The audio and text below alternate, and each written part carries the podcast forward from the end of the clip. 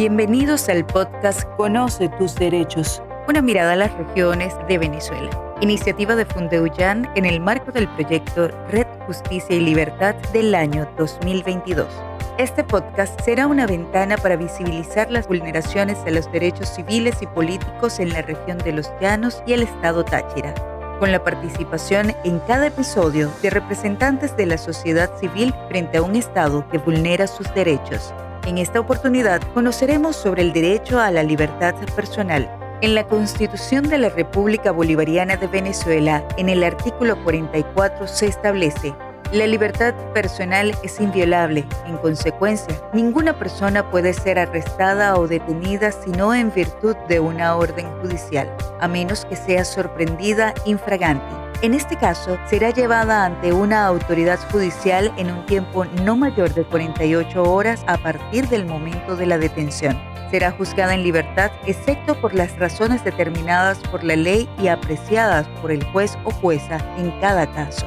La constitución de caución exigida por la ley para conceder la libertad de las personas detenidas no causará impuesto alguno. Toda persona detenida tiene derecho a comunicarse de inmediato con sus familiares, abogado o abogada o persona de su confianza y estos o estas a su vez tienen el derecho a ser informados o informadas sobre el lugar donde se encuentra la persona detenida, a ser notificados o notificadas inmediatamente de los motivos de la detención y a que dejen constancia escrita en el expediente sobre el estado físico y psíquico de la persona detenida, ya sea por sí mismo o por sí misma, o con el auxilio de los especialistas.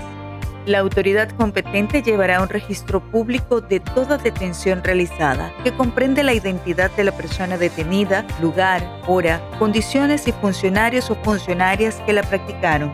Respecto a la detención de extranjeros o extranjeras, se observará además la notificación consular prevista en los tratados internacionales sobre la materia. La pena no puede trascender de la persona condenada. No habrá condena a penas perpetuas o infamantes. Las penas privativas de la libertad no excederán a 30 años. Toda autoridad que ejecute medidas privativas de la libertad estará obligada a identificarse. Ninguna persona continuará en detención después de dictada orden de excarcelación por la autoridad competente o una vez cumplida la pena impuesta.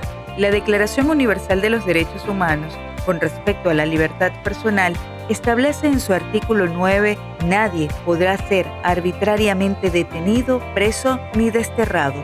Este episodio llega a cada uno de ustedes gracias a Fundo Ullán, en esta oportunidad en la voz de Nayari González.